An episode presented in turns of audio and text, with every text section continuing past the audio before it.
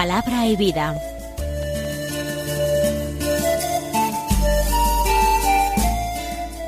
Con el padre Manuel Horta desde Sevilla.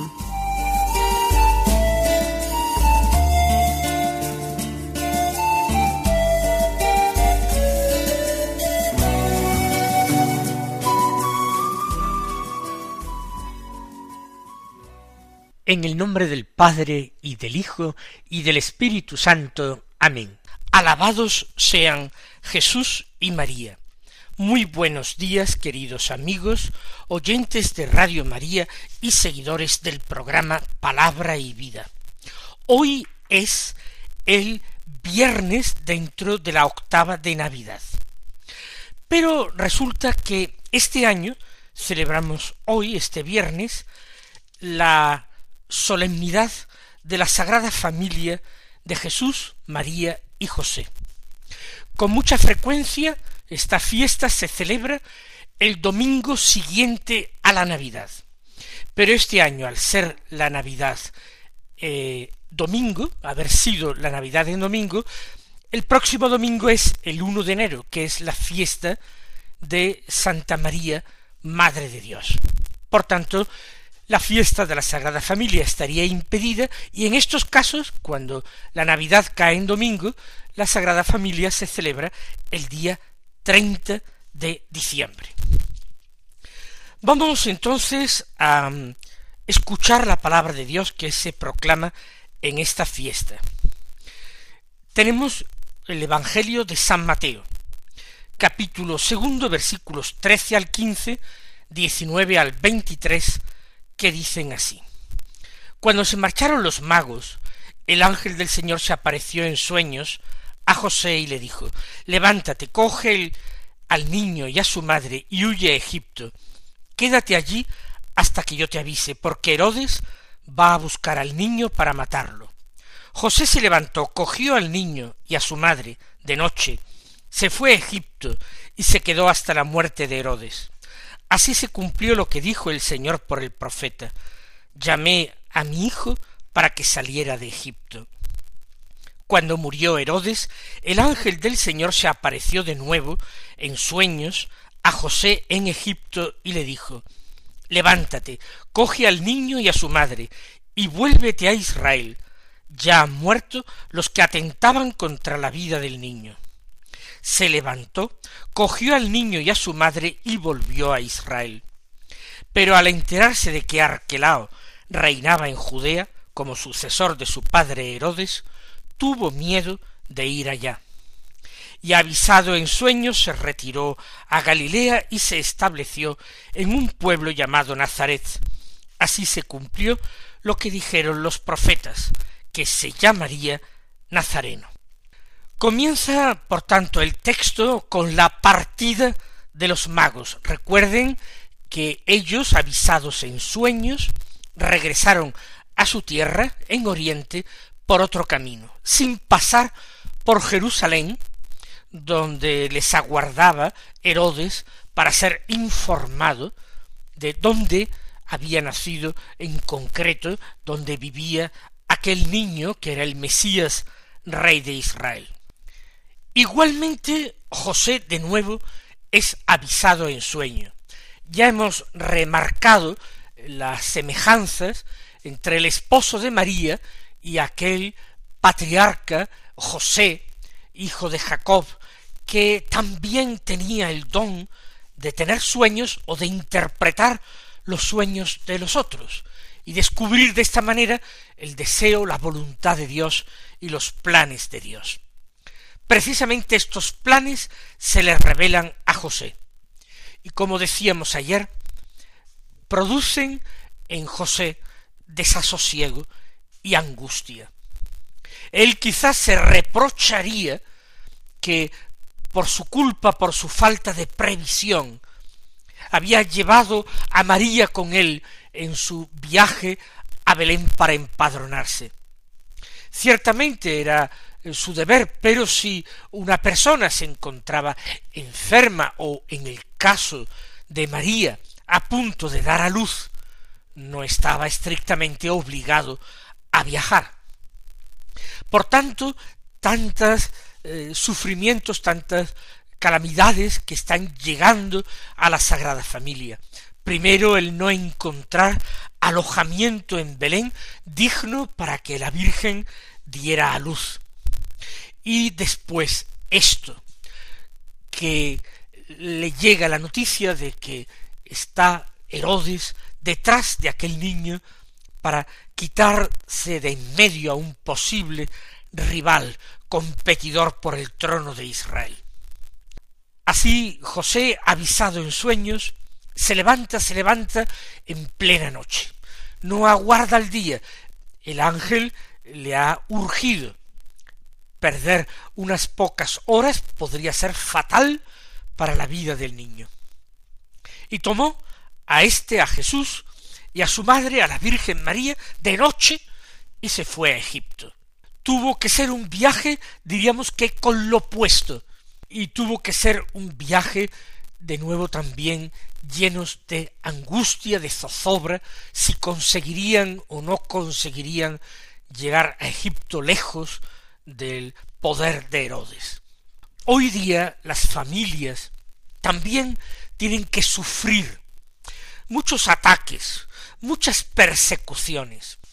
La mayoría de los gobiernos de Occidente, a petición de grupos concretos de personas ferozmente hostiles a la Iglesia, y no solamente a la Iglesia, sino a cualquier idea de Dios o de religión, han promovido un cambio de mentalidad gigantesco, para que ya la familia quede desvirtuada y se otorgue el nombre de familia a realidades de convivencias que no tienen lo mínimo necesario para ser consideradas familias. Así la familia empieza a recibir un adjetivo, la familia tradicional, para de alguna manera relegarla a la categoría de cosas que han quedado anticuadas, que son tradicionales, la época de nuestros abuelos, y se promueven, como digo, otras formas de convivencia a las que se le llama también familia. Son persecuciones, qué duda cabe, y persecuciones del poder político. La familia es el santuario de la vida, donde la vida es acogida como un don y es cuidada y es protegida. Pero de nuevo, con leyes inicuas, lo más santo de la familia, como santuario de vida, es destrozado con leyes que permiten aunque sea sin ninguna justificación el aborto, o lo que es mucho peor, otras legislaciones cercanas a la nuestra, que han promovido la idea de que no es ya que se despenalice un crimen, sino que se considera derecho y ya no es más un crimen.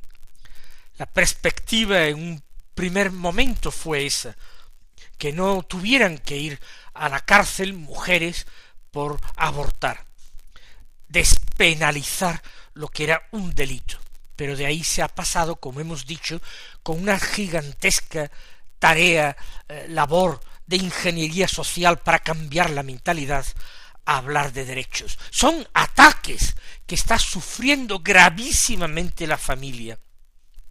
Y no solamente la familia, sino todo aquello que puede colaborar con la familia en la educación de los niños y de los jóvenes en los principios del Evangelio. Es muy claro también los ataques furibundos contra la escuela eh, cristiana, contra la escuela católica, a la que se pretende amordazar, a la que se pretende eh, restringir y quitar competencias para que no puedan educar según el propio ideario, el propio ideario católico. Familias perseguidas. La familia de Jesús también fue perseguida, de una manera violenta, tratando de quitar de en medio a Jesús. Pero para ellos, después de algunos días de angustia y de viaje a Egipto, ellos pudieron rehacer sus vidas en Egipto, donde permanecieron probablemente varios años.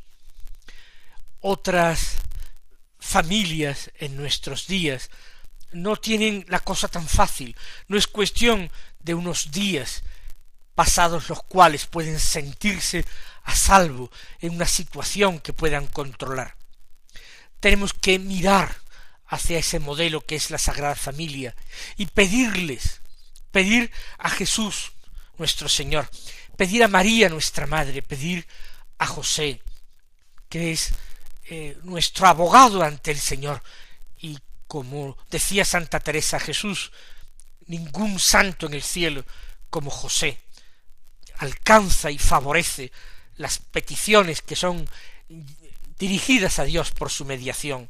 Tenemos que pedir gracia para ser, ser capaces de tener firme en la persecución, no perder ni enfriar la fe, no dejar que desaparezca de nuestras vidas la esperanza, no dejar de amar ni siquiera a nuestros enemigos, ni a los que actúan así simplemente por ignorancia, por error, ni a aquellos que de una manera diabólica tratan de luchar y de oponerse y de perseguir a Cristo a través de los cristianos.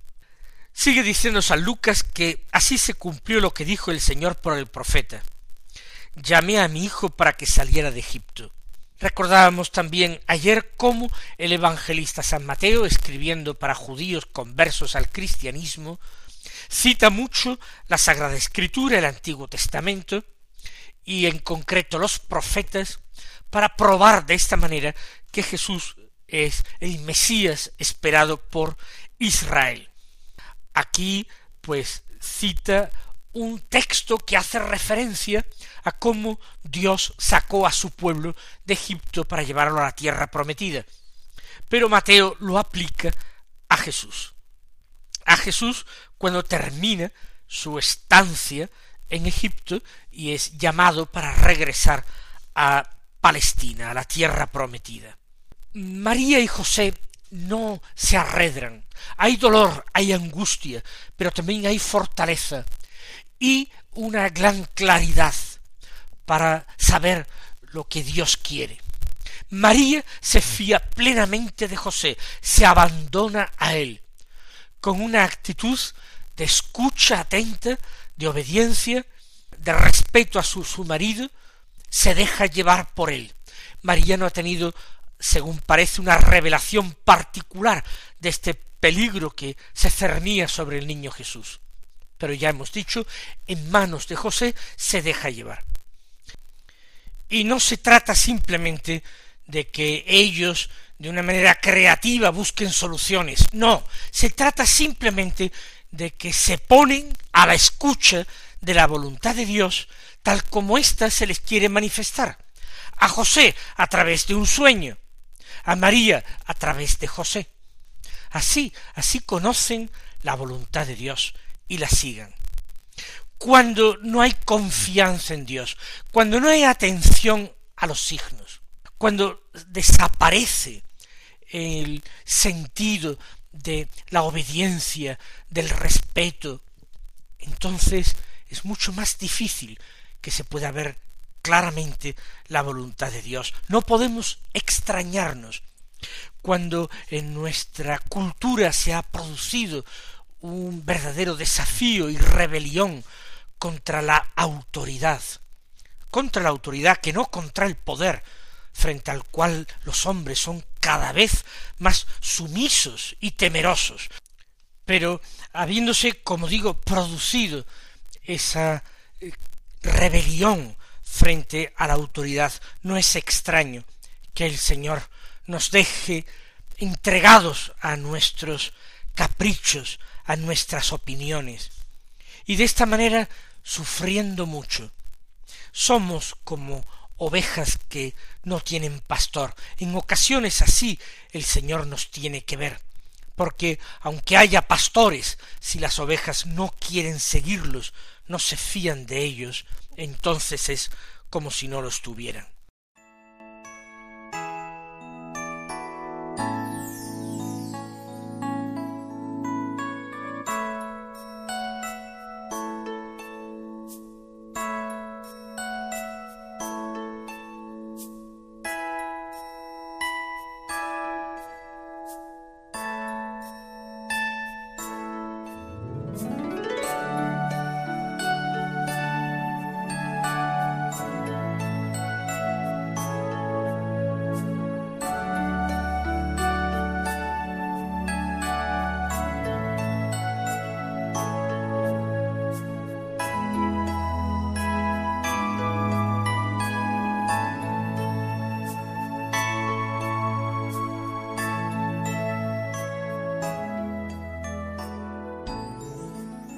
Cuando murió Herodes, dice San Mateo, el ángel del Señor se apareció de nuevo, en sueños, a José en Egipto. Precisamente aquel antiguo patriarca había tenido algunas de sus intervenciones más conocidas interpretando sueño en Egipto. Ahora en sueños otra vez se le dice a José levántate, coge al niño y a su madre y vuélvete a Israel, porque ya han muerto los que atentaban contra la vida del niño. Esta es la noticia que con rapidez le llega a José. Aparentemente ya no hay peligro. Es el momento de volver a la patria. Conviene que Jesús, que es el Mesías de Israel, se eduque en su patria, en su país. No se trata de un motivo nacionalista, sino una gratitud a los dones de Dios. Y evidentemente la pertenencia a un pueblo es una gracia y un don de Dios, sin decir por ello que unos pueblos tengan que ser superiores a otros. Pero la lealtad al grupo humano en el que nosotros hemos nacido es un valor, un valor que puede eh, revestir el nombre de patriotismo, de espíritu cívico, y que está estrechamente conectado precisamente con el cuarto mandamiento de la ley de Dios, honrarás a tu padre y a tu madre, y conectado estrechamente al concepto de familia.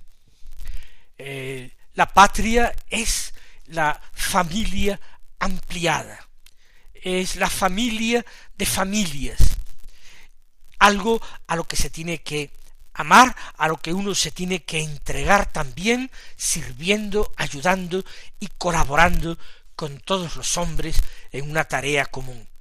Porque los seres humanos no estamos creados por Dios para vivir en soledad, sino siempre para vivir en comunidad. Han muerto los que atentaban contra la vida del niño. Y José se levantó, cogió al niño y a su madre y volvió a Israel. Ciertamente no había la misma urgencia, no estaban en peligro, el, el peligro había desaparecido, pero no conviene detenerse en esas culturas extrañas, ajenas Hoy día también pecamos de esto.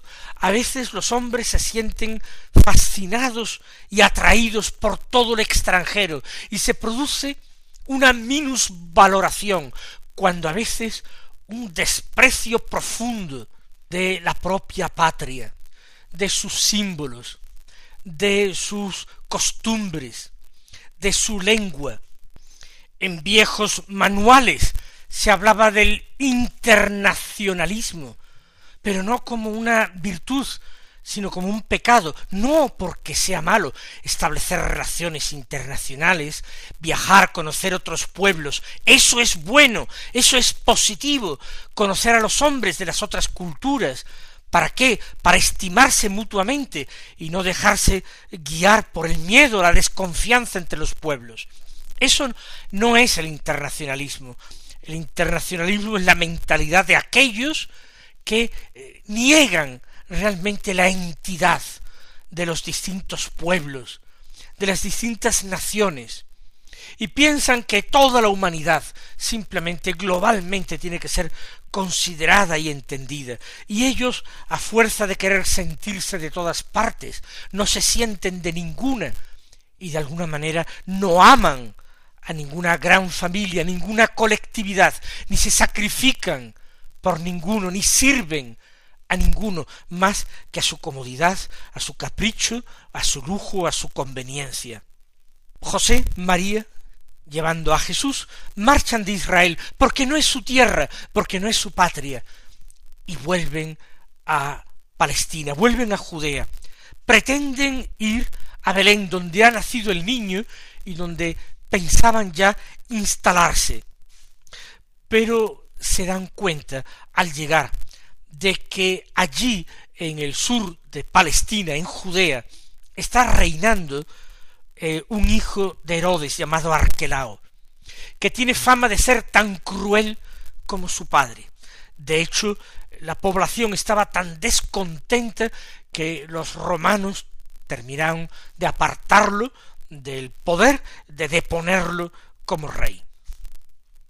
Entonces eh, José tuvo miedo de ir allá a Judea, de establecerse en Belén, y de nuevo recibe un anuncio de lo que Dios quiere, de la voluntad de Dios a través de los sueños. Como ven, esto es algo constante. José está siendo guiado, conducido por Dios mismo a través de los sueños. Y no se dirigen estos a María. María, insisto, sigue a su esposo. Todo se le revela a José como cabeza de familia, para que él tome las decisiones en la familia y conduzca por donde Dios quiere a María su esposa y a Jesús. Así pues, Dios revela las cosas a través de los sueños, pero también José utiliza su inteligencia y su prudencia humana. Cuando llegó allí, allí a Judea es cuando se da cuenta de que reina Arquelao y de qué clase de persona es Arquelao, y entonces tiene miedo. Eso va a ir completado con el aviso en sueños, que se retirase a Galilea, y así lo hizo. Siguieron caminando hacia el norte del país, hacia esa provincia al norte, y allí van a establecerse a Nazaret, donde de hecho vivían antes. María recibió la anunciación en Nazaret. De allí, de hecho, partieron para Belén cuando se mandó a hacer el censo. Se establecieron por tanto, en Nazaret de nuevo. Y se cumplió de nuevo, y San Mateo se complace en recordarlo, lo que habían dicho los profetas, que el Mesías sería llamado Nazareno. Vamos, queridos hermanos, a reflexionar y a pedir gracia para vivir también en familia, en, en nuestra patria, vivir como Dios quiere, discerniendo siempre en medio de los acontecimientos la voluntad de Dios, defendiendo la verdad y la justicia, promoviendo la paz y el servicio a todos. Que el Señor os colme de bendiciones en esta fiesta y hasta mañana si Dios quiere.